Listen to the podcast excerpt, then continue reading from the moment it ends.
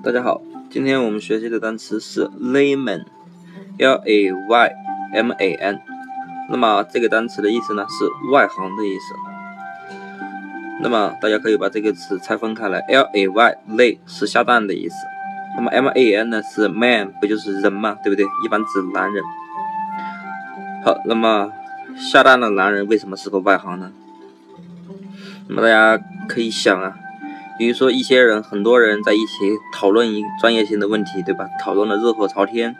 然后呢，旁边呢一个人呢，他呢在那边坐着，一个蛋都下不下来，对不对？所以呢，或者是那个人啊，别人在讨论一些专业性的问题，那么他呢在旁边下蛋，那么这个人呢肯定是个外行，对不对？因为他插不上嘴嘛，对不对？